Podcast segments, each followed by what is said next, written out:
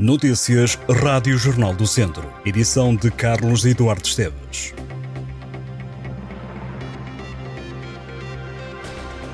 Vários clubes do Conselho de Viseu querem explicações da Câmara Municipal sobre a apreciação das candidaturas submetidas no âmbito do eixo de apoio ao desporto e Atividade Física 2023, medidas, escalões de formação e modalidades individuais. Um tema que foi levantado pelos vereadores do Partido Socialista na última reunião de Câmara.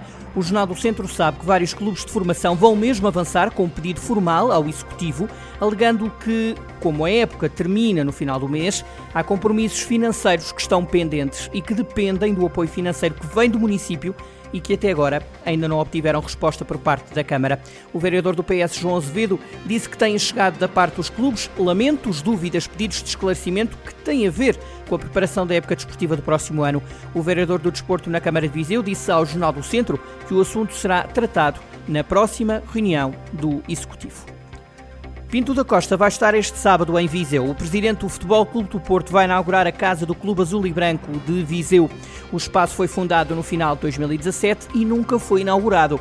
O presidente da Casa do Futebol Clube do Porto de Viseu diz sentir que é um privilégio ver o presidente dos Azuis e Brancos inaugurar a casa. André Valente assinala que a frequência da casa tem aumentado, mas que nem por isso tem aumentado o número de sócios. A vinda da comitiva do Futebol Clube do Porto a Viseu está a ser preparada há alguns meses e a esperança, confessa ao presidente da casa, era de que com o Pinto da Costa viesse também o troféu de campeão nacional. Na agenda está incluída uma sessão na Câmara de Viseu. Pinto da Costa chega aos passos do Conselho às 11 da manhã, onde será recebido pelo Presidente da Câmara de Viseu, Fernando Ruas. A inauguração acontece logo depois da ida à Câmara. Este é um artigo que pode ler ao detalhe em jornaldocentro.pt. As cavalhadas de Teivas vão obrigar a cortes e condicionamentos de trânsito este domingo na cidade de Viseu. A PSP já deixou aviso acerca destes constrangimentos que vão decorrer durante o desfile. A polícia cortará o trânsito entre as duas e as sete da tarde. O cortejo de Teivas passa pela Rotunda de Nelas, Rua das Pedras Alçadas, Ruas do Hospital, Rua Mendonças, Rua Alexandre Herculano, Avenida Carlos Gulbenkian, Avenida 25 de Abril e Praça da República, o Rocio.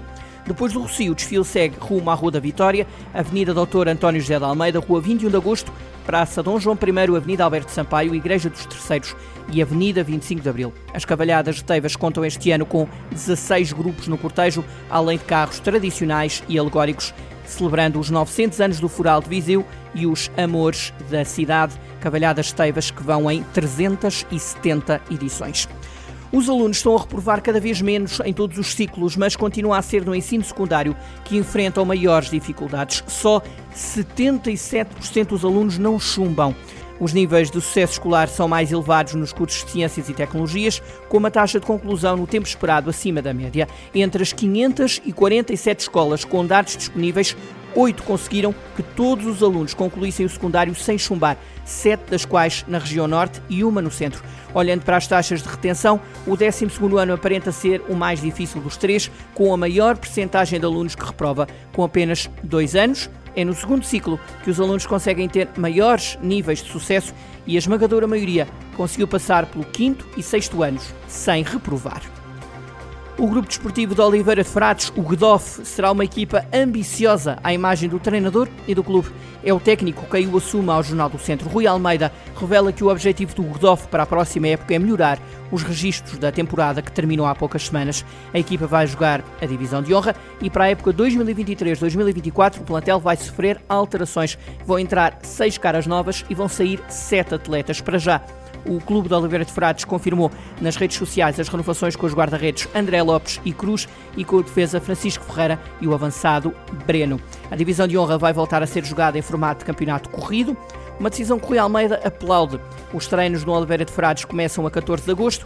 A divisão de honra inicia a 17 de setembro. Um campeonato distrital que vai contar com 18 clubes. Entre eles vão estar Castro Daire e Rezende, equipas que desceram do Campeonato de Portugal na época passada. Em sentido diverso, regressam ao Campeonato Maior do Futebol Distrital as equipas do Val Açores e da Sampedrense. O Conselho de Carregal do Sal vai ter um centro de formação para bombeiros. A Câmara, os Bombeiros Voluntários e a Escola Nacional de Bombeiros assinaram um protocolo que oficializa a criação da unidade local de formação especializada no município. O Presidente da Câmara, Paulo Catalino, destacou a importância deste projeto que traz responsabilidades acrescidas para Carregal do Sal e para a região no que diz respeito à área da proteção civil. O autarca sublinhou ainda a disponibilidade da Escola Nacional de Bombeiros na disponibilização de formação na área da proteção civil. O autarca afirmou também que o protocolo constitui um primeiro passo para o projeto da criação de um centro de apoio logístico à proteção civil. Já o presidente da Associação Humanitária dos Bombeiros Voluntários de Carregal do Sal, Eduardo Abrantes, congratulou-se com a parceria que foi firmada e falou de um momento de extrema importância para os corpos de bombeiros.